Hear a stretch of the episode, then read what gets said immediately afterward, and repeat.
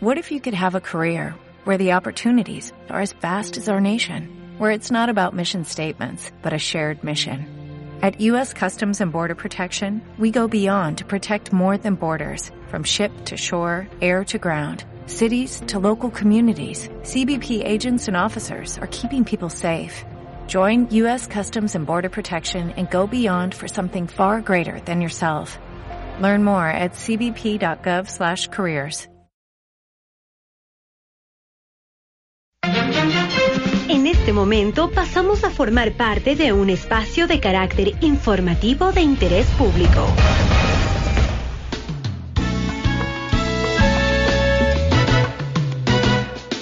Si diez años después pudimos hacer un mejor lugar, no te olvides país, todo eso es por ti y vamos por más. Si esta oportunidad nos hizo crecer diez años después, fue este pueblo feliz y trabajador de gente de bien.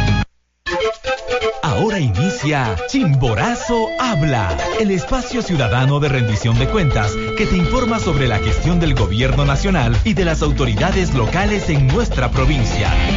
Escucha y conoce más sobre el desarrollo de nuestra localidad. Amigos y amigas de Chimborazo, bienvenidos a este nuevo programa. Chimborazo habla. Hoy estaremos conversando desde Estudios Centrales con René Ramírez sobre un tema tan importante como es la educación superior y también aquí en Estudios Centrales contaremos con la presencia de invitados especiales, ciudadanos que serán la voz oficial de lo que ellos reconocen sobre la educación superior. Además también estaremos en un programa regional desde los compañeros de la SOI con quienes estaremos enganchados. El actual gobierno ha invertido en educación cinco veces más que los gobiernos anteriores. Así, entre el 2000 y el 2006 se destinó un total de 4.823 millones, lo que equivale a 800.3 millones por año, mientras que la Revolución Ciudadana invirtió 22.831 millones entre el 2008 y el 2016 un promedio de 2.853.9 millones anuales. La nueva infraestructura se construye en lugares que fueron relegados y excluidos de servicios educativos de calidad durante décadas, como en las poblaciones de San Lorenzo, en Esmeraldas, en Tarqui, en Pastaza o en Salinas, en la provincia de Bolívar. La Unidad Educativa del Mineño también funcionan como centros de participación comunitaria para promover el desarrollo de cada localidad. Es importante conocer sobre el trabajo del gobierno nacional en cada una de las provincias en el área de educación, una de las áreas estratégicas que permite a los ciudadanos saber y conocer el adelanto y el desarrollo de todo lo que nosotros tenemos en esta importante área. Queremos ver si ya tenemos el enlace para dar paso especialmente a este programa zonal. Bienvenido a los compañeros en este enlace. Si diez años después pudimos hacer un mejor lugar Azuaya Habla le da la bienvenida a nuestra audiencia Azuaya y también queremos saludar a nuestros amigos oyentes de las provincias de Cañar, Morona Santiago, Cotopaxi, Loja, Zamora, Tunguragua, Pastaza y Chimborazo, que esta mañana también están con nosotros. A todos, como siempre, les decimos buenos días compatriotas, buen inicio del día, bienvenidos. Mi nombre es Adriana León. Estábamos perdiendo días sin patria que nos brinde Recuerden ustedes que Azuay Habla es parte del proyecto Habla Ecuador, que está en todas las provincias del país, en más de 200 radios a nivel nacional. Este es un espacio de información institucional de rendición de cuentas que atiende a su derecho de estar correcta y honestamente informado. Aquí le damos a conocer las acciones que las instituciones y nuestras autoridades han tomado para cumplir con el compromiso de alcanzar el buen vivir.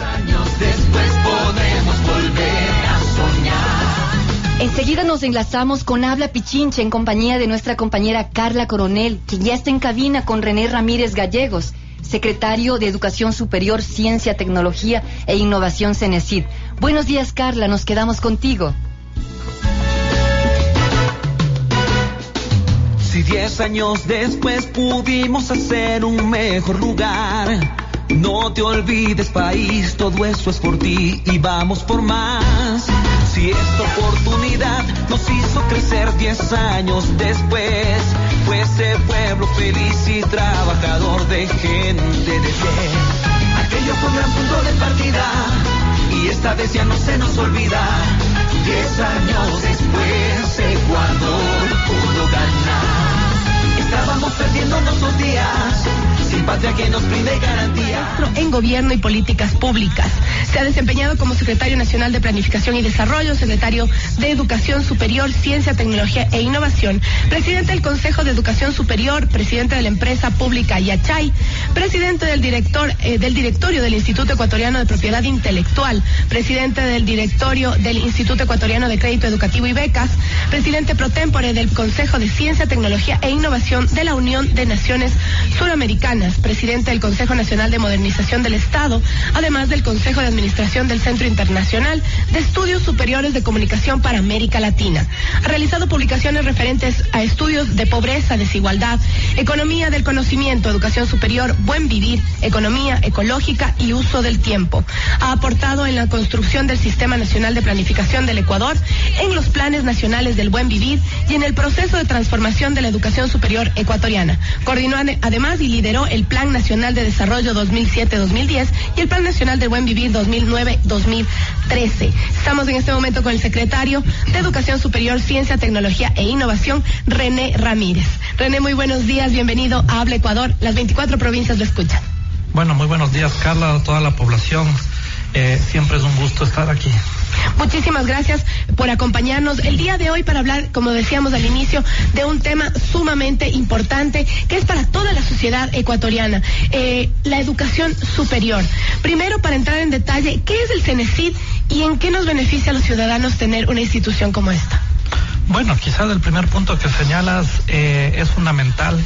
El tema de que la educación superior sea ahora un tema de, debate público, ¿no? Eso, ¿por qué lo señalo? Porque antes el tema de universidades de educación superior no se discutía, no se hablaba y quizás un logro fundamental de estos 10 años es que ha pasado a ser prioritario dentro de la sociedad, dentro del debate de los dos candidatos y de todos los candidatos, no pueden dejar de hablar de educación superior. Y esto es porque realmente se ha generado muchas expectativas de la importancia de la educación para la transformación social. Eh, yo siempre doy un dato que me parece fundamental. Antes de este gobierno, uno de cada diez ecuatorianos quería estudiar en la universidad. Ahora es uno de cada dos, es decir, el 50%. Y eso es excelente para el país. Antes no se tenía expectativas de seguir desarrollándose a través de la educación, de la investigación, de la ciencia y realmente ha habido un cambio radical en ese sentido. Bueno, la CENESID es una eh, secretaría, es un ministerio que es secretaría que es transversal a todos los sectores eh, y en ese marco es fundamental, juega un rol fundamental estratégico dentro del el futuro que se quiere construir. Nosotros hemos señalado como proyecto político que queremos pasar de esta economía primario exportadora, dependiente de recursos naturales, a la economía que se basa en los recursos infinitos, en el conocimiento, la innovación, la ciencia, eh, la tecnología. Y obviamente la institución encargada de hacer política pública de esto es la CENESIT. Y quizás hay un comentario porque realmente no deja de asombrarme eh, las propuestas, en este caso que tiene, creo, que más que nada tiene que ver con una mirada de qué país eh, deseamos para nuestros conciudadanos, eh, de eliminar la CENESID. Yo suelo decir que eliminar la CENESID en la era del conocimiento es como proponer eliminar el Ministerio de Hidrocarburos o Petróleo en, los 70 cuando hubo el boom petrolero. No, realmente eso es, eh, no tiene sentido, ¿no? la CENESID, además de dar becas, no da muchos cosas adicionales, como por ejemplo se encarga de la formación técnica y tecnológica, se encarga de la política pública de inversión en universidades, se encarga de todo el ecosistema de innovación, dar capital semilla a los innovadores. Acordémonos de el ganador del Banco de Ideas de Hanais, ¿no?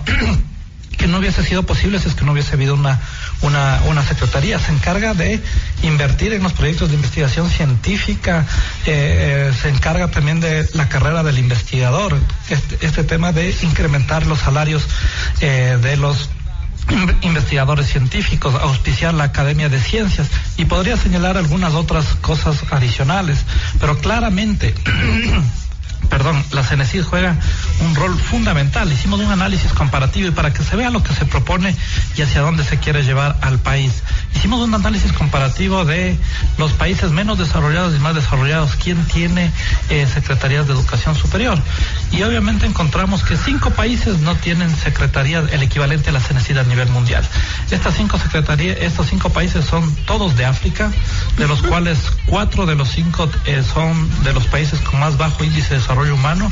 Dos países de estos son de los países, de los cinco países más pobres del mundo, ¿no? Eh, y a su vez también podemos señalar que dos de estos países, el uno tiene una monarquía y el otro tiene un partido único. Nos quiere, eso implica que nos quieren llevar al cuarto mundo, porque eso ya ni siquiera es del tercer mundo, ¿no? es construir una economía dependiente, cuando lo que nosotros necesitamos es justamente romper ese dependentismo tecnológico que tenemos como país, porque ningún país se ha desarrollado sin inversión en educación superior, ciencia, tecnología e innovación. Vamos ya andando un poco más en el tema. 13.9 mil millones de dólares eh, al sistema de educación superior entre el 2007 y el 2016. Todo lo que usted ha comentado, obviamente, tiene que ser financiado de alguna manera. A esto le llamamos gasto público. Bueno, o sea, aquí también una cuestión para la conciencia y que se elija muy bien el día del 2 de abril, el próximo, eh, en 15 días prácticamente. Eh, es importante aquí señalar el tema hemos, somos el país que más hemos crecido en inversión en educación superior en la región. Pasamos del 0,8 al casi el 2%.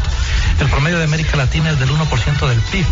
Los países de la OCDE, que son los países más desarrollados, tienen el 1.6%, es decir, estamos invirtiendo más que los países eh, desarrollados. Eso es algo inédito en la historia del Ecuador. Y esto se debe mucho a que la política ha sido el fortalecimiento de una institución que haga política pública en el campo de la educación superior, la ciencia, la tecnología y la innovación. Aquí también es importante señalar cómo esto ya es reconocido a nivel internacional. Eh, estuve en, diciembre en Guadalajara y salió el informe para América Latina sobre educación superior y declaran al Ecuador como el país con la reforma integral más importante de toda la región. ¿Por qué? Porque hemos cambiado tanto en democratización como en mejora de la calidad y estamos avanzando hacia el tema de generación de conocimiento a pasos eh, agigantados. Entonces, estos casi 14 mil millones de dólares no es fortuito y como bien señalabas tú, eh, cuando proponen disminuir impuestos, aquí tiene que quedar muy claro porque son demagogias que uno tiene que saber como país. Eh, si es que disminuyen impuestos como país, eh, para el financiamiento del tema de los servicios como salud, educación, educación superior, seguridad social, seguridad social ciudadana, ¿de dónde va a salir?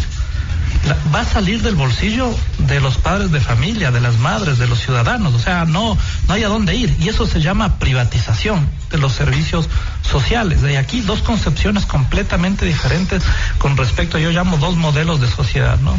El un modelo de sociedad que ve a la educación y lo pone literalmente en su programa de gobierno de creo, en este caso el partido político que va a haber vouchers en educación. ¿Qué significa esto? Significa simplemente que se va a un proceso de privatización y al final de cuentas implica procesos de eliminación de la gratuidad porque hacen insostenible el sistema. Disminuyes impuestos, ¿no? Das un voucher a cada una de las personas. Muchas personas se pueden eh, trasladar hacia el ámbito privado, hasta las instituciones privadas. Con eso queda desfinanciado el sector público. Tienen que empezar a cobrar, eh, en el caso, por ejemplo, de las universidades, tendrían que cobrar eh, aranceles dentro de las universidades públicas. Eso se llama privatización. Al final de cuentas, lo que ahora es una acción colectiva en donde sepa la ciudadanía únicamente el 7.5% de la población económicamente activa paga impuestos y con eso se financia la gratuidad de educación, salud, seguridad social, seguridad ciudadana. Y ahora la, la, contrapropuesta de, en este de creo es no, bajemos impuestos y que eh, algunas personas tengan ese dinero literalmente en sus bolsillos, pero la mayoría no va a poder pagar, en este caso, las carreras y no va a poder pagar lo que ya cobran, en este caso, las universidades privadas y las públicas se harían otra vez con aranceles, cuando ahora es completamente gratuita. Entonces, lo que para nosotros es derecho, para creo en este caso es eh, un bien de consumo, una mercancía. Para nosotros la educación es un derecho, tiene que ser masiva y completamente gratuita. ¿no?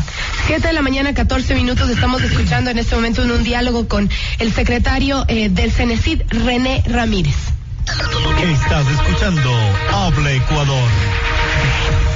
Es clarísimo lo que nos comenta en este momento René, pero para que nos quede más claro aún, en pocas palabras, ¿cuál es la importancia de contar con gratuidad en la educación superior?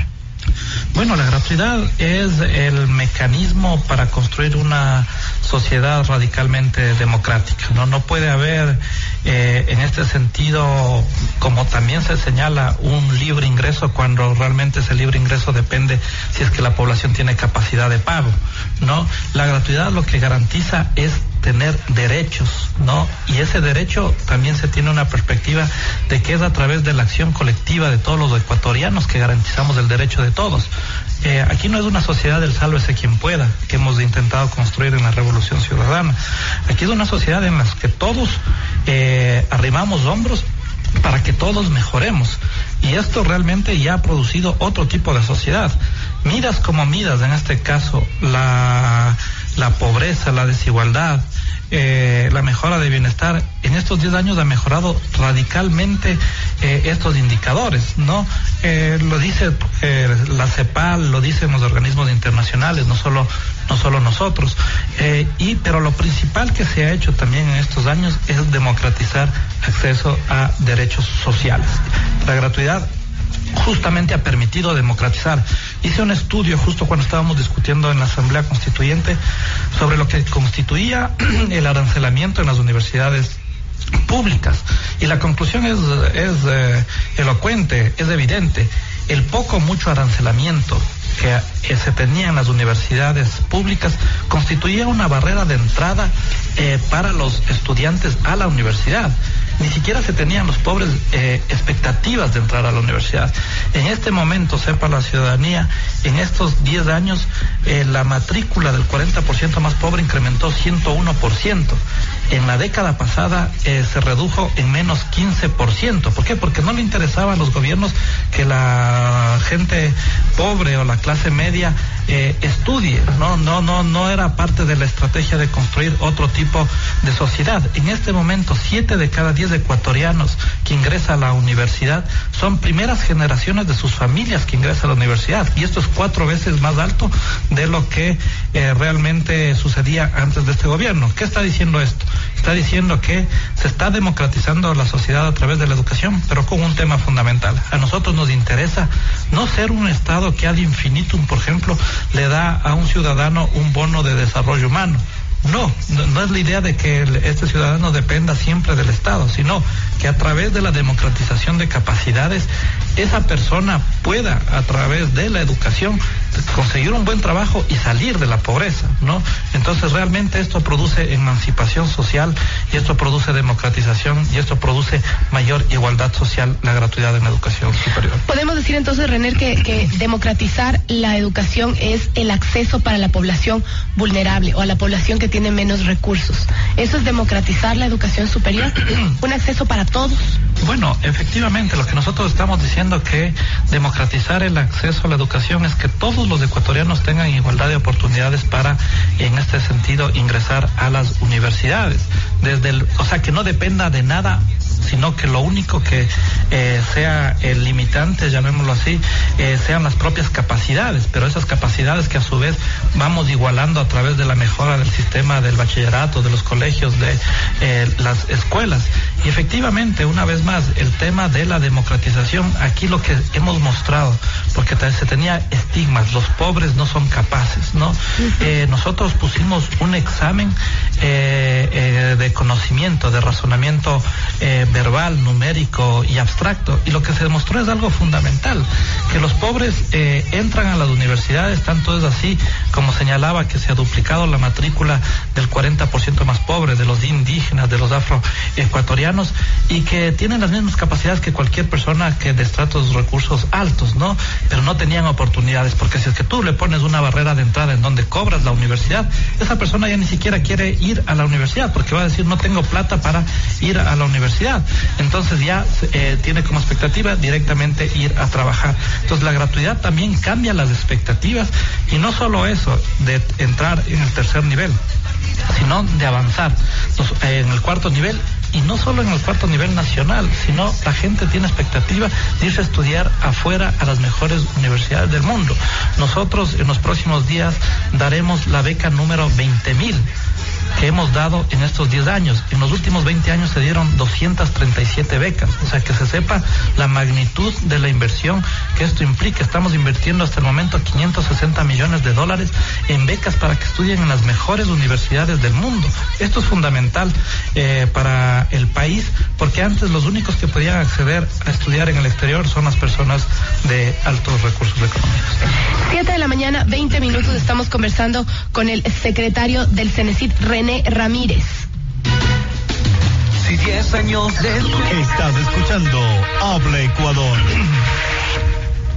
Una de las partes más importantes del CENESID es otorgar becas a los estudiantes. Coméntenos cuál es el proceso para acceder a una beca. Ya lo ha dicho hace un momento, 560 millones de dólares destinados para becas de estudiantes. Sí, efectivamente, son dos tipos de becas, ¿no? Las becas nacionales, que son las becas del Hoy Alfaro, que además antes de este gobierno no existía y también es una de las razones de por qué se ha dado la democratización. Para un pobre, eh, entrar a la universidad no es suficiente con que sea gratuito, necesita vivir de algo, ¿no?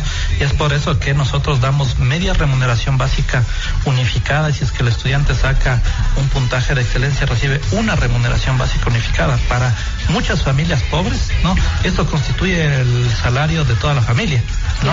Con una virtud importante que el estudiante se dedica sobre todo a estudiar, es decir, tenemos estudiantes que trabajan para estudiar, efectivamente. Entonces, y esto hemos dado alrededor de casi ya 12 mil becas en todo el país a personas que reciben el bono de desarrollo humano, que son indígenas, que son personas con eh, discapacidad, que son afro, afroecuatorianos, etcétera. Eh, la, otra política que tenemos es la política para estudiar especializaciones de cuarto nivel, eh, de maestría, de doctorado en las mejores universidades del mundo. La convocatoria está abierta, dicho sea de paso, una invitación para que la ciudadanía aplique, para que pueda estudiar. Estamos hablando para que se sepa que un promedio de 100 mil dólares por estudiante que va a estudiar en las mejores universidades del mundo, si es que es maestría, si es que es doctorado, es un poco, es, es mucho más, eh, que son temas que nunca antes eh, se había eh, tenido como política pública, ¿no? Y yo siempre, yo siempre pregunto, ¿quién de los que estamos aquí en esta radio o que está escuchando tiene 100 mil dólares para irse a estudiar en el exterior, ¿no? Yo creo que eh, muy pocas personas tienen eso, contados, que, contados con los dedos de la mano, y ahora es una política pública que lo da la CENESID justamente para que nos igualemos en oportunidades, ¿no? Entonces, eh, es importante señalar que está abierta la convocatoria, que pueden aplicar. Tenemos también eh, Globo Común, que son en países que dan becas de cooperación para eh, el Ecuador, pero en este momento, una vez más, estamos llegando a las 20 mil becas y esto genera un precedente en la historia del Ecuador que permitirá justamente construir otro tipo de sistema de educación superior. Y, recalcar también que estas becas no solamente son para estudiantes que viven en Quito, que viven en Guayaquil, sino a nivel nacional y en cualquier rincón de nuestra patria. Sí, por supuesto, ¿no? De hecho, por ejemplo, simplemente para que sepa la ciudadanía, eh, la provincia que en términos relativos más becarios tiene es Chimborazo, ¿no? Entonces no es para exclusivamente para Quito, sino para toda la población. Tenemos de todos los rincones del Ecuador eh, becarios y esto también permite la democratización territorial, porque lo que está sucediendo es que llega en este caso el becario, que son alrededor de 4.500 que ya han retornado, eh, y se van directamente a sus provincias y eso permite justamente jalar en el buen sentido el desarrollo de sus provincias cuando se insertan en las universidades eh, de cada uno de los territorios o en el sector privado o en el sector público de cada uno. Tenemos mayor talento humano y un talento humano completamente especializado. Si el gobierno nacional siempre está pendiente de cada una de sus regiones, de cada una de sus provincias, Habla Ecuador también es una característica de nosotros. Por eso les doy en este momento el pase a nuestros eh, queridos compañeros en cada una de sus provincias que están con un representante de la Secretaría de Educación Superior. Así que compañeros, regresamos eh, con ustedes a sus provincias. Nosotros en Pichincha nos quedamos aquí con René Ramírez, el principal del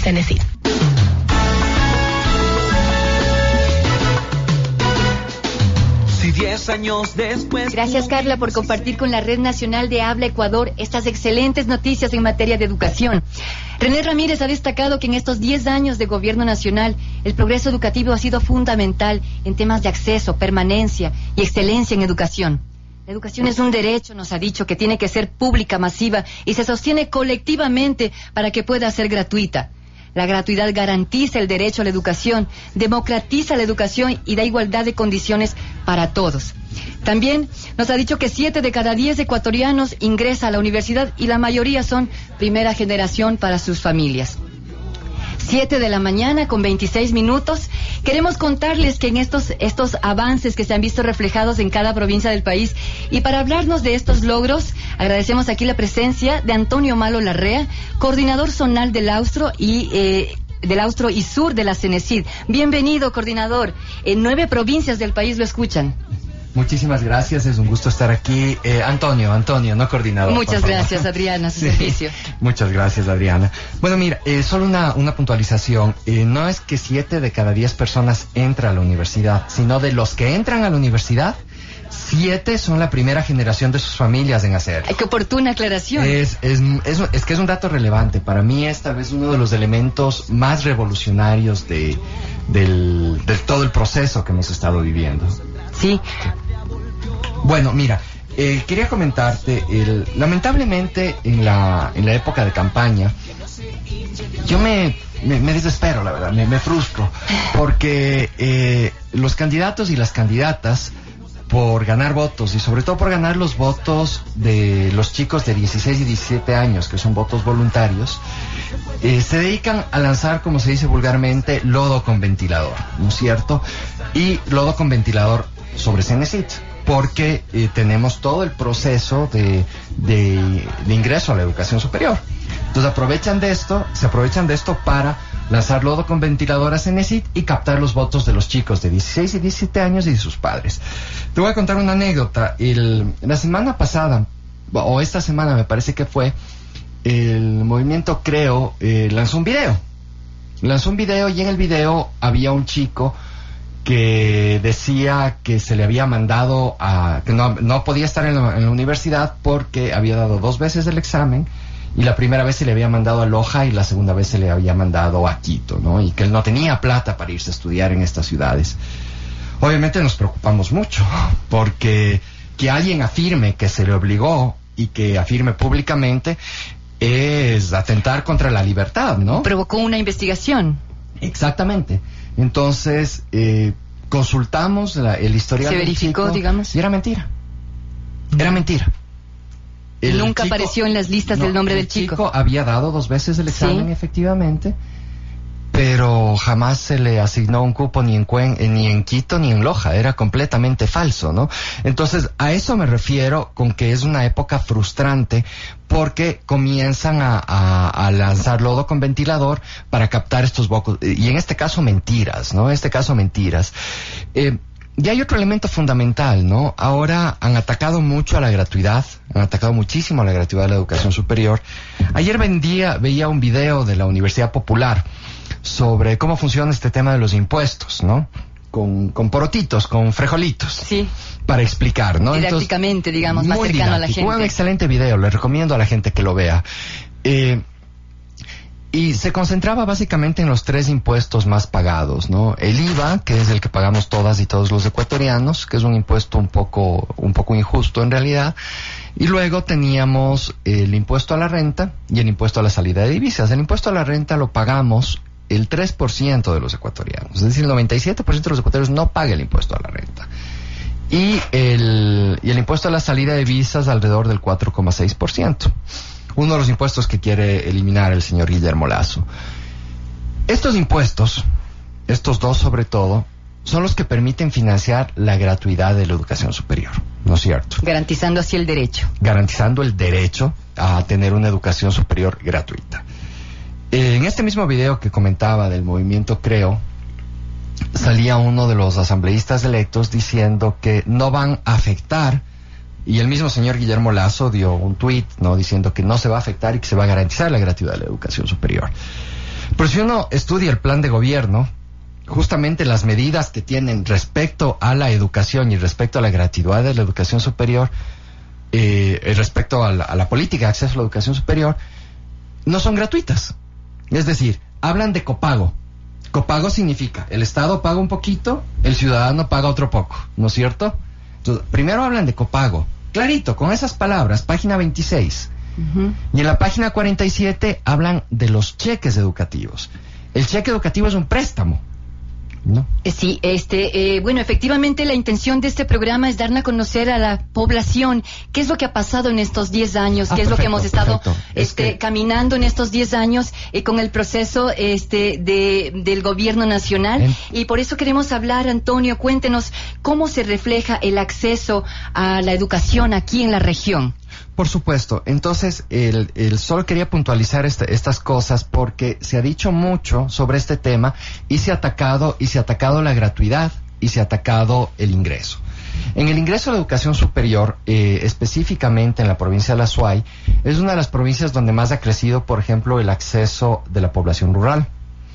En toda la zona, en zonas, eh, en las provincias de Cañara, Suay y Morona, por ejemplo, eh, Perdón, Antonio, ¿ha- ¿hay más estudiantes o hay más eh, instituciones? ¿Cuál sería la A ver, hay, en, en principio hay más estudiantes también, tenemos más estudiantes que antes, por el simple hecho de que además tenemos más instituciones también, Ya, ¿no es y cierto? más acceso tal vez, más difusión. al haber, al haber más estudiantes, obviamente, hay, eh, al haber más instituciones, hay más acceso, ¿no? Entonces tenemos distintos tipos de educación superior. Tenemos, eh, se creó la Universidad Nacional de la Educación, que está en la ciudad de Azogues, aquí, aquí al ladito de, de Azuay, que es una universidad maravillosa además, ahora tiene... que está eh, cambiando la vida de muchas personas. Está cambiando la vida de muchas personas, tiene más de 1.500 estudiantes, o cerca de 1.500 estudiantes ahora mismo. En la Universidad de Cuenca también haciendo un esfuerzo enorme, gracias a que hemos mejorado y ampliado su presupuesto. eh, Por supuesto, estamos en hablando reconocimiento a la calidad, ¿no? A la calidad de la institución. en- en- perdón, en Azuay estamos hablando de que la inversión supera los 13.900 millones de dólares. No, a nivel nacional. A nivel nacional. A nivel nacional. ¿Cómo, cómo hemos recibido Eh, a aquí ver, nosotros? Aquí tenemos distintos, distintos procesos. El presupuesto que recibe del Estado de la Universidad de Cuenca está alrededor de 80 millones de dólares, a veces un poquito más, a veces un poquito menos. Eh, pero al 2012 ese presupuesto era de 35 y el 2006 era muchísimo menor, ¿no es cierto? Porque recordemos que además los estudiantes tenían que pagar por la universidad. Había pensión diferenciada. El cambio se ha dado por la visión de educación pública. Educación pública gratuita como un derecho, ¿no es cierto? Pero además tenemos eh, la inversión en los institutos técnicos y tecnológicos, que también son educación superior. Entonces, ahora eh, el Instituto Superior Febres Cordero, por ejemplo, en el caso de la ciudad de Cuenca, eh, ha tenido una inversión, eh, tiene una inversión de 12 millones de dólares cuando se termine su construcción. eh, vamos a construir en el, en el terreno de Era del CREA, ahí al ladito de la Plaza de Toros. Eh, Donde y- se está haciendo también el, la estación de tranvía. un poquito más allá. Ya. Un poquito más allá, sí, más, más hacia la Avenida de las Bastante Américas. bien ubicada, digamos. Súper bien ubicado. Pero además, eh, ahora mismo el Instituto Febres Cordero está funcionando en las instalaciones de donde era el CECAP, ¿no es cierto? Entonces, las Ya. instalaciones de primer nivel. Eh, en Azogues tenemos el Instituto Rogiero González, del Andrés de Fe Córdoba. Eh, en la provincia de Morona, Santiago, tenemos los institutos de Sucúa y de, y de Limón. Que, y la oferta, eh, la oferta de estudiantes en, en, eh, de la formación técnica tecnológica se ha ampliado impresionantemente. Al 2012, 2013 más o menos, en el Instituto Febres Cordero me parece que llegamos a los 60 estudiantes. Ahora tenemos más de mil. ¿No es cierto? Una- un considerable incremento. Entonces realmente hemos hecho un esfuerzo enorme para poder seguir ampliando la oferta académica. Pero no es suficiente esto. Tenemos que preocuparnos también de la calidad. Y también de la permanencia, Antonio. Hablemos de un poco de eso. Por supuesto. Este, eh, para eso, eh, digamos, eh, un, estudiante, ¿cómo puede permanecer si es que no, encuentra, no cuenta con los recursos? ¿no? ¿Qué modalidades de becas y cuántas de estas se han entregado en territorio para que puedan permanecer? O sea, el, chiste no es solamente que me puedo inscribir, ya, ya me inscribí, y luego cuántos entran, cuántos se gradúan. Justamente, justamente uno, uno de los logros fundamentales, y voy a concluir con el tema de las becas, es que los dos quintiles más pobres de la población, para que la ciudadanía me entienda, si dividimos a... A veces los economistas tenemos el defecto de que somos muy técnicos, hablamos con palabras difíciles, eso no significa que seamos mejores economistas ni técnicos, sino hace que la gente no nos entienda. Entonces, ah, Para eso estamos nosotros. al hablar de quintiles, Imagínense que dividimos a la población del Ecuador o de Cuenca en cinco partes en función de sus de cuánto ganan, de sus ingresos económicos, ¿no es cierto? Cada parte de esta es un quintil. Los dos quintiles más pobres, es decir, el uno y dos, antes casi no tenían acceso a la educación superior. Eh, para que esta gente, sobre todo las personas del quintil 1, eh, se puedan mantener en la educación superior necesitamos becas, ¿no es cierto?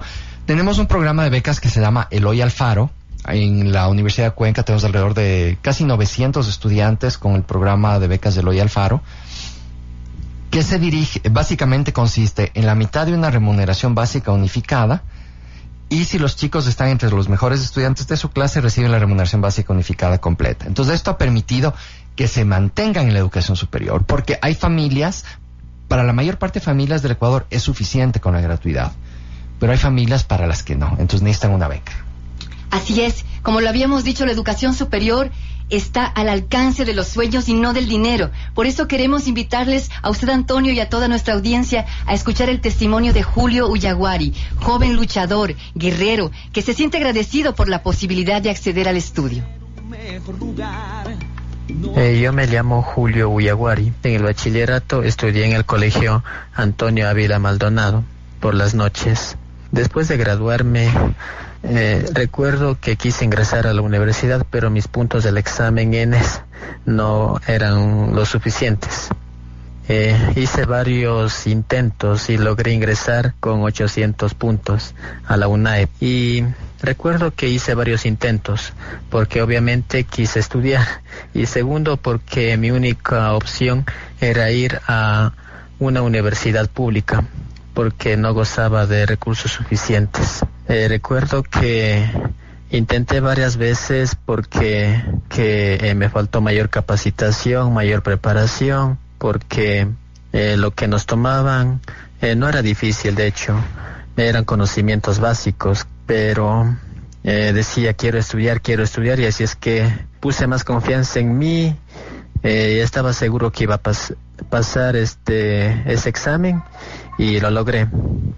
Y bueno, logré ingresar y ahora estoy en quinto ciclo, estudiando para ser un docente en educación general básica. Si gozo de una beca, la primera es porque superé los 800 puntos y ya pues por mérito eh, me pagan un básico, un sueldo básico por el tiempo que dure el ciclo. Y la segunda... Si diez años después pudimos hacer un mejor. Bien, amigos de Radio Escuchas, eh, ya estamos en estudios centrales escuchando justamente la, lo que René Ramírez mencionaba, un nuevo milenio en educación, un nuevo, un nuevo sistema de educación ha permitido que muchos jóvenes, muchos jóvenes, no solamente de la provincia, sino del Ecuador entero, hoy tengan grandes oportunidades. Y justamente para ello contamos en estudios hoy con Efraín Yuquilema, él es un becario, viene de la Universidad Central Marta de Villa de Cuba, él está haciendo hoy una maestría con una beca complementaria un doctorado, sí, un doctorado y está haciendo con una beca complementaria. Y también nos acompaña Alejandra Mera, ella es estudiante de la UNAS de Ingeniería Civil y también está siguiendo obviamente una tecnología en la Hatun Yachayhuasi en la ah, en el cantón Colta, ¿no? Obviamente. Sí, bienvenidos a ustedes. Cuéntanos, Efraín, un poquito y un poco rápido porque el tiempo en radio apremia. Eh, ¿Cómo ha sido, cómo has visto tú este sistema, este nuevo sistema de educación en el país? ¿Cómo te ha ayudado a ti este sistema educativo que hoy ha implementado el gobierno de la Revolución Ciudadana? Buenos días, eh, Red Escucha, compañeros y compañeras, eh, jóvenes, señoritas eh, y todo el pueblo en general. Simplemente decir que la educación en el Ecuador se ha mejorado bastante y está en un camino que va a la excelencia y el mundo lo va reconociendo el trabajo que va haciendo Ecuador en medio de la educación. ¿Cómo fue al principio? ¿Cómo, ¿Cómo tú te enrolaste justamente en este sistema educativo actual? ¿Cómo te ha ayudado el gobierno? ¿Cómo ha ayudado eh, a, la juventud para que ustedes hoy obviamente eh, tengan este, estas becas complementarias y estés ya justamente sacando un PhD que nos mencionabas? Así es, este, estas becas lo ayudan muchísimo a los sectores más vulnerables, a los sectores, eh, sobre todo a los sectores de economía eh, digamos, pobres, porque muchos de, ellos, eh, muchos de nosotros no hemos podido acceder eh, por la economía, por no tener er, suficientes recursos económicos para acceder a esas universidades. Y hoy por hoy hay una libertad y hay una participación bastante de los jóvenes, sobre todo de los sectores rurales, de todos los medios, porque hay una igualdad y entonces eso hace que la educación del Ecuador vaya mejorando y desarrollando por todos los ámbitos. ¿Tú que, lo, tú que lo has vivido, ¿cómo fue antes? ¿Cómo lo ves ahora? Antes fue bastante complicado y ahora es bastante asequible y, muy, eh, yo diría, yo diría igualitario. Y entonces, antes no, antes yo creo que tuve, eh, yo tuve unas amargas experiencias dentro de, para entrar a la educación superior, pero ahora no, ahora es para todos y todas y podemos acceder. Simplemente tenemos que demostrar de lo que nosotros sabemos. Y para demostrar lo que nosotros sabemos, tenemos que eh, comenzar a trabajar desde un principio.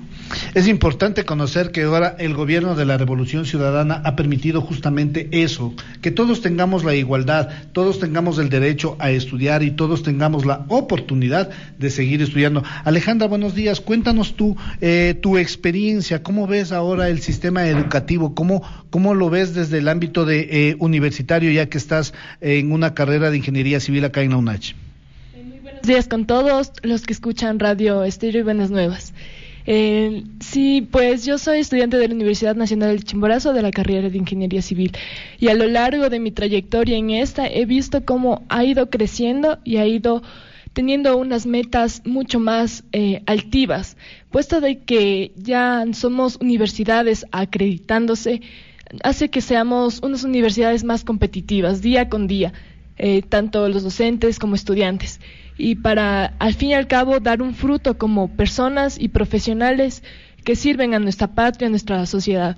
Yo creo que en este gobierno, en este nuevo sistema de educación, lo que más se ha podido fomentar es nuestro amor hacia nosotros mismos, nuestro amor hacia nuestra patria y por esta razón la educación ha tenido un gran avance porque hemos sido conscientes de que nosotros como seres humanos tenemos que ser profesionales de calidad y al ser sometidos a un sistema en el que se nos pueda evaluar para que podamos rendir pruebas y de esta manera ingresar a la universidad, eh, es el mejor mecanismo que me ha parecido. ¿Cómo, ¿Cómo, has visto ese cambio que se ha venido dando en la educación, en la educación superior específicamente aquí en Chimborazo? Mm, pues bien, eh, yo fui la primera promoción de que rindió las pruebas del CENESID y a lo largo, como digo, de mi trayectoria en la universidad he visto cómo se ha venido cumpliendo en sí incluso una asistencia en cuanto a docencia y estudiantes. Eh, poco a poco eh, se ha podido notar cómo, cómo esto se va conectando más, cómo se va fortaleciendo de mejor manera. Al principio teníamos un poquito de incluso eh, problemas con lo que es puntualidad, teníamos problemas desde lo que es, eh, no cumplíamos lo que son sílabos, no cumplíamos con eso porque no, no se focalizaba una, una acreditación. Pero ahora, al ser eh, una universidad conectada con otras para una acreditación de, de calidad, entonces, desde, desde lo que es puntualidad, desde lo que es cumplir con las horas de clase, desde lo que es cumplir con sílabos y todo, se ha venido mejorando y actualmente estoy bastante conforme con la, con, la, con la educación que nos brinde una universidad estatal. Efraín, ¿qué, ¿qué, significa hoy estudiar en la universidad eh, del país, en la Universidad Pública del Ecuador? He visto bastante cambio. En una universidad ahora enfoca a la investigación, a nuevo conocimiento, y a fomentar eh, economía a partir de, la ciencia. Y entonces, tú, nos, tú nos mencionabas, eh, obviamente, tras micrófonos que estudias en la Universidad Central Marta de las Villas en Cuba. ¿Cómo has visto tú justamente la educación superior aquí en el país con estas universidades a nivel internacional? Bueno, ahora en Ecuador el nivel de educación va en ascenso. Eh, yo creo que en los años anteriores estaba en descenso. Y entonces hay un cambio radical. Eh, de una universidad en descenso comenzar a ascender. Eh, yo me recuerdo que había bastante complicación con los jóvenes que fuimos formados en las escuelas y colegios aquí en el Ecuador para poder competir. Yo me recuerdo cuando, cuando me fui por primera vez como becario, tuve que enfrentar con diferentes países y diferentes niveles de educación porque eh, tuve la oportunidad de compartir con 83 nacionalidades. Y entonces ahora es un poco más... Eh, yo diría un poco más eh, exigente la educación en el Ecuador, pero a la vez formativo. Y entonces eso hace que eh, los estudiantes o los profesionales que salgan son competentes. Y justamente con esto que tú acabas de mencionar, Alejandra, una, algo muy importante que acaba de mencionarnos Efraín, profesionales enteramente competentes. Pues sí, a mi punto de vista, la educación es un derecho, ¿verdad? Pero a la vuelta de la esquina, la educación eh, es una obligación nosotros ser profesionales que demos un servicio de calidad a nuestro país y más aún si nos estamos formando como una educación pública, ya que el Estado invierte en nosotros para que nosotros podamos dar frutos a nuestro país.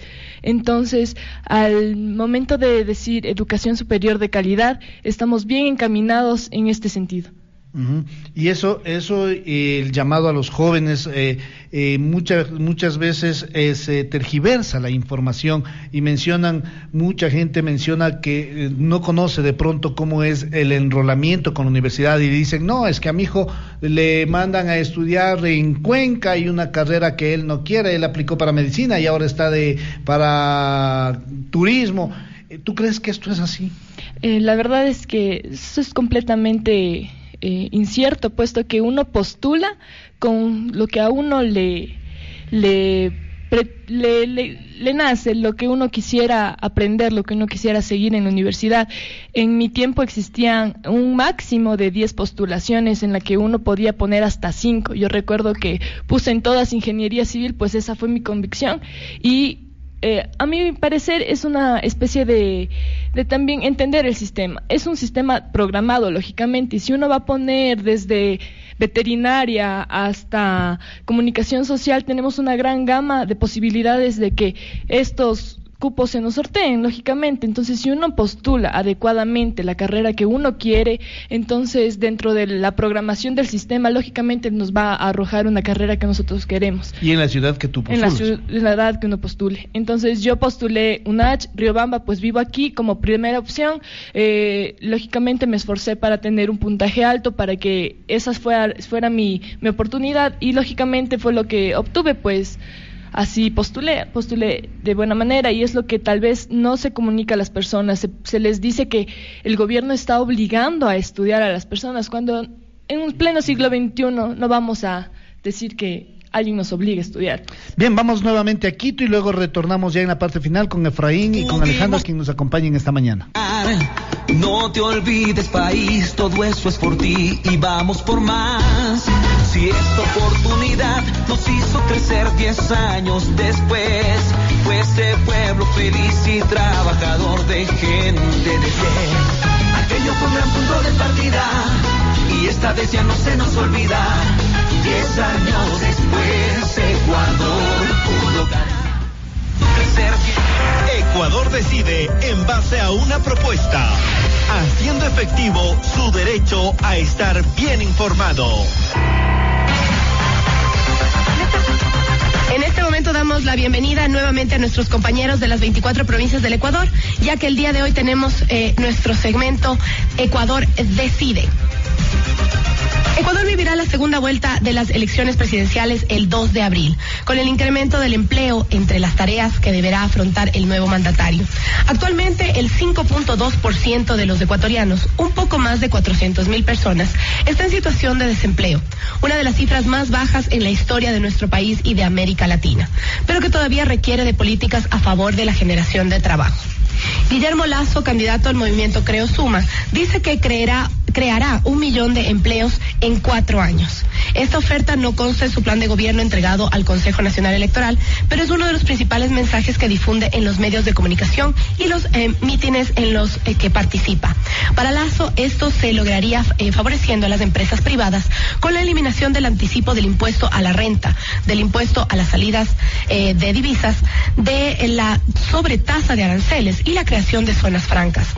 Otra oferta es que capi- capitalizará la banca pública con mil millones de dólares y que el Estado dará créditos a los agricultores, ganaderos y empresarios con el 1% de interés. Finalmente, también ha ofrecido exonerar de impuestos a, em- a las empresas que den empleo a jóvenes y personas con discapacidad. Lenin Moreno, presidenciable del movimiento Alianza País, propone reducir el desempleo a través de dos programas de gobierno llamados Empleo Joven y la Gran Minga Agropecuaria. El primero consiste en una oferta de créditos de hasta 15 mil dólares destinados a financiar los emprendimientos de jóvenes. Con esta iniciativa se aspira a generar en cuatro años un estimado de 200 mil empleos directos e indirectos. El segundo programa está destinado al sector agrícola y crearía 50 mil nuevos empleos para familias campesinas a través de líneas de crédito inmediato con un interés de entre el 2% y el 5%. Ferias, de agropecu- agropecuarias permanentes, combate al contrabando, mayor inversión en sistemas de riego, entrega de kits con semillas, insumos y herramientas, además de acompañamiento técnico gratuito a un estimado de 500 mil productores en todo el país y financiamiento para la renovación o adquisición de maquinaria de trabajo. A propósito del tema empleo, invitamos a dos personas a compartir sus opiniones. El representante de Creo eh, Suma eh, no, no ha podido participar, eh, hasta el momento no hemos tenido una respuesta, por lo cual comprometidos con la diversidad de criterios leeremos algunos fragmentos del plan de gobierno de esta agrupación y luego escucharemos la otra opinión ciudadana sobre el tema. El plan de gobierno del candidato Lazo señala sobre empleo que, abro comillas, durante los últimos 10 años del gobierno no se crearon suficientes empleos, cierra comillas, por lo cual de llegar al gobierno impulsará una economía eh, libre de mercado, abro comillas, abierta al mundo para lograr un crecimiento sostenible y generar empleo, cierro comillas. El documento indica que esta sería la mejor forma de crear oportunidades para todos. Y adicionalmente menciona que creará una ley para profundizar incentivos y mecanismos que faciliten la contratación de grupos vulnerables que son excluidos del mercado laboral específicamente personas con discapacidad y jóvenes. Abro comillas, entre los mecanismos para que el sector privado eh, brinde empleo, se incluye la doble deducción del impuesto a la renta con la contratación de beneficios del bono de desarrollo humano y la deducción del doble del impuesto a la renta por la creación de al menos 10 empleos por cada nuevo emprendimiento. Cierro comillas. Sobre el millón de empleos ha señalado públicamente que esto se lograría con la eliminación de impuestos, la creación de zonas francas y la firma de tratados de libre comercio. Esta es eh, parte de la propuesta sobre el tema del movimiento Creo Suma. ¿Qué piensa un sector importante de la ciudadanía sobre estas propuestas? Eh, tenemos en este momento eh, un representante del otro movimiento político al cual eh, le daremos sus cuatro minutos para que pueda comentarnos sobre la propuesta de empleo sobre todo en la parte agropecuaria. Muy buenos días, tiene en este momento cuatro minutos para exponer su, eh, la propuesta de su movimiento. Bueno, yo soy Luis Indaña, presidente nacional de, de la Confederación Intercultural Campesina del Ecuador Amaro. Eh, nosotros estamos respaldando y somos parte de todo el proceso de la Revolución Ciudadana del Movimiento País y respaldamos eh, la propuesta del candidato a la presidencia, eh, Lenin Moreno, Jorge Glass, eh, donde se nos incluye al campesinado a nivel nacional con, con crear eh, más empleo digno en el sector agropecuario y a eso nosotros les estamos apostando en todo rincón del Ecuador. Que de hecho eh, debo de manifestar que a partir de la constitución del 2008 de Montecristi, en cada rincón rural del país ya el campesinado habla de política y por eso nosotros hemos estado discutiendo las propuestas del candidato Lenín Moreno y las parecemos y, consideramos que son asertivas y, aceptadas en, cada uno de los eh, campesinos y campesinas eh, de los pueblos y nacionalidades por el tema del empleo, el tema del riego, el tema de crédito, el tema de centros de acopio para la comercialización. Eh, también aquí nosotros queremos dar un salto eh, de la economía popular y solidaria a la a la economía comunitaria, un propio sistema de economía comunitaria y que eso nos lleva a la propuesta del candidato Lenin Moreno, al cual nosotros estamos respaldando desde la Confederación Amaro y obviamente la Revolución Ciudadana eh, a través de Movimiento País. Eh, en este sentido, nosotros eh, estamos haciendo un recorrido a nivel nacional para difundir esta propuesta en cada una de nuestras filiales, en cada una de la militancia, llamando a la población que también eh, no podemos aceptar un feriado bancario aquí en el país porque eso también afectaría al campesino en este nuevo momento de la política general en el Ecuador, en vista que esto ya se ya ocurrió en el año 99 y que también nos afectó al campesinado. De hecho, eh, la Confederación Amaru nace, surge en esa defensa de la tierra porque fuimos afectados también por el grupo Isaías y que no compartimos con la propuesta del movimiento Creo Suma que lo lidera el candidato a la presidencia Guillermo Lazo. Ante eso, nosotros respaldamos unánimemente en todos los rincones del país la propuesta del candidato Lenin Moreno eh, por más empleo, por más crédito, por más eh, las universidades técnicas para que eh, se investigue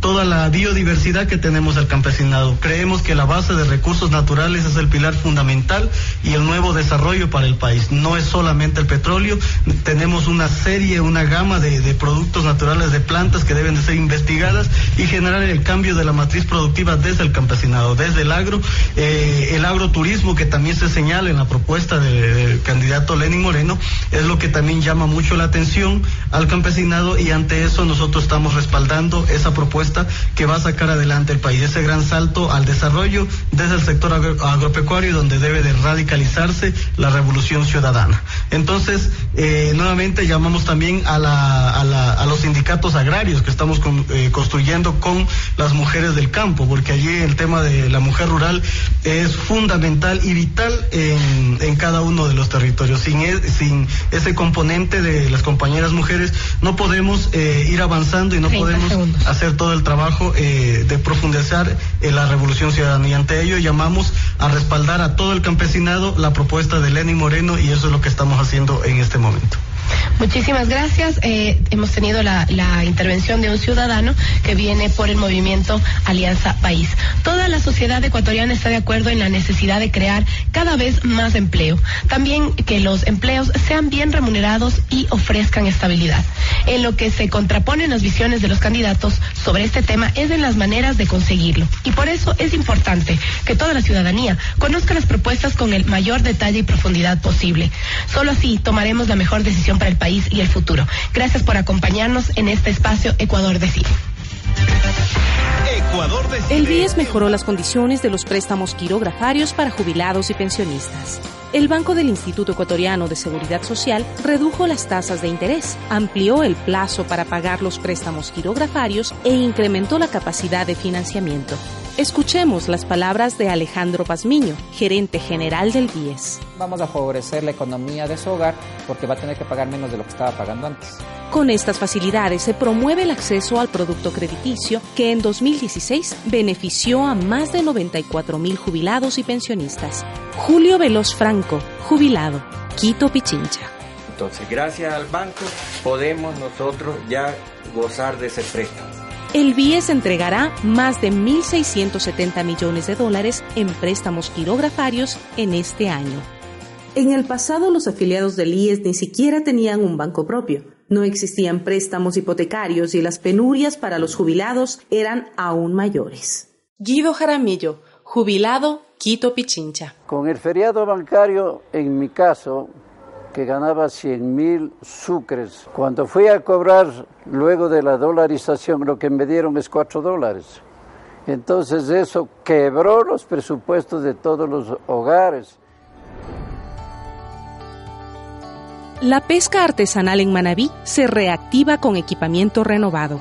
Más de 1.700 pescadores artesanales de varios cantones manabitas recibieron equipos y artes de pesca. Escuchemos las palabras de Fermina Carrillo, miembro de la Asociación Frutimar. Antes no teníamos el apoyo, pero hoy ya tenemos apoyo por todo y todo, está en capacitaciones y en implementos también de trabajo, porque no lo teníamos. A veces teníamos que venir aquí a San Mateo a empacar al vacío, pero ahora que lo tenemos ya en nuestro, en nuestro lugar de trabajo es mucho mejor. El Ministerio de Agricultura, Ganadería, Acuacultura y Pesca hizo posible esta donación con el apoyo de la Organización de las Naciones Unidas para la Alimentación y Agricultura FAO, con el objetivo de mantener la reactivación económica y productiva del sector pesquero artesanal en Manabí. John Preising, representante de FAO Ecuador, San Vicente Manabí. Para la FAO es un gusto acompañar técnicamente al gobierno AMEGAP en sus programas de recuperación y reactivación tan importantes que son para el país. CFN otorga créditos a jóvenes profesionales de Manabí para que adquieran su vivienda propia. Más de 5,7 millones de dólares están disponibles en la CFN para otorgar créditos de vivienda a jóvenes profesionales y familias de clase media que deseen adquirir su vivienda en el complejo residencial Metrópolis. Escuchemos las palabras de María Soledad Barrera, presidenta del directorio de CFN todo esto va abonando a favor de lo que nosotros queremos hacer, que es una construcción de vivienda digna, obviamente con la generación de empleo. Son 313 viviendas de interés prioritario las que se suman a las 179 ya existentes en este conjunto habitacional ubicado en el kilómetro 3 de la vía Manta Roca Fuerte, en la provincia de Manabí. Leonor Merchán, beneficiaria. Manta Manabí. Pero ahora con la Corporación Financiera Nacional, pues sé que gracias a los créditos pues uno puede adquirir préstamos. Marianela Villasís, beneficiaria. Manta Manaví. Gracias a este gobierno realmente fue algo muy rápido en obtener mi casa y realmente estoy muy muy feliz.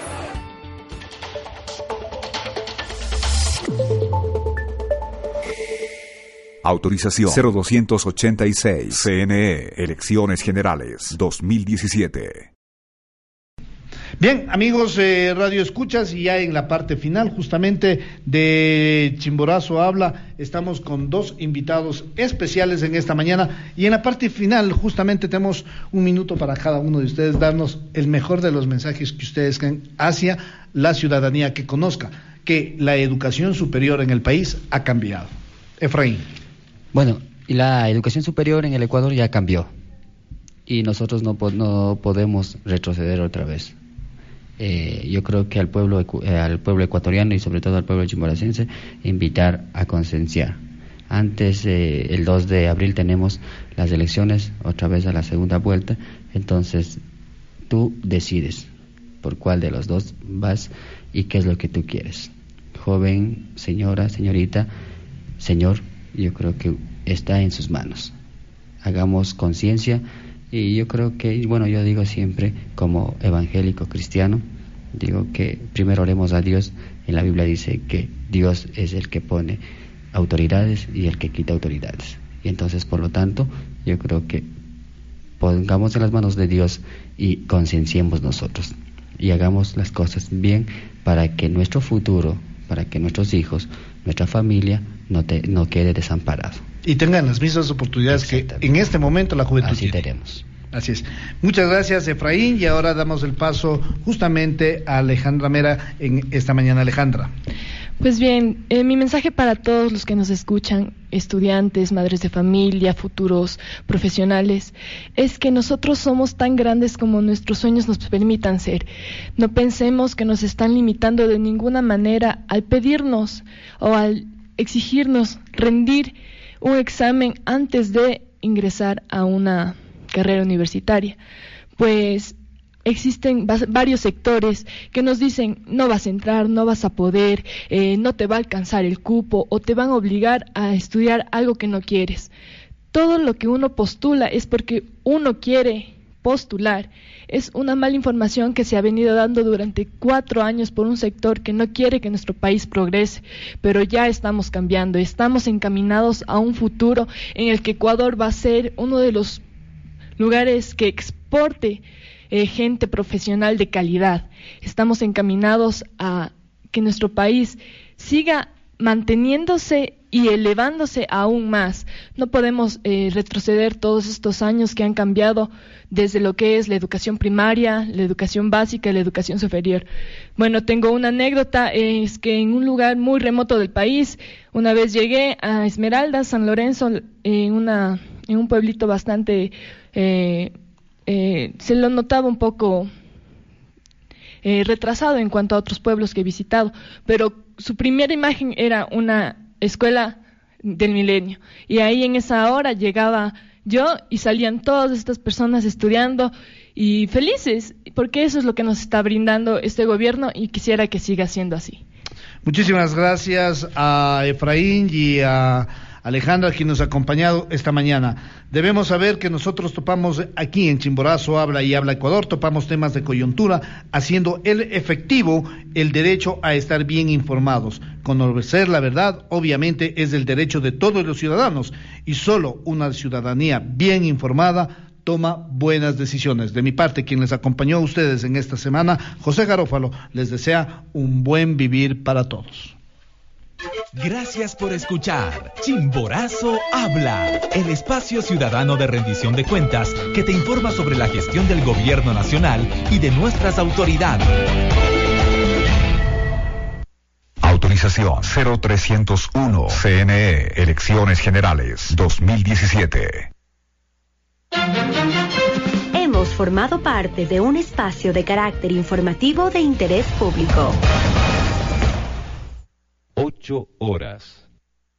Un minuto. Inicio de espacio publicitario. ¿Te preocupas por tu familia? Entonces, ¿por qué darles solo huevos ordinarios cuando pueden disfrutar de lo mejor? Egglands Best, los únicos huevos con ese delicioso sabor fresco de granja, además de la mejor nutrición, como 6 veces más vitamina D, 10 veces más vitamina E y 25% menos de grasa saturada que los huevos regulares, además de muchos otros nutrientes importantes. Así que, dales los mejores huevos. Egglands Best, mejor sabor, mejor nutrición, mejores huevos.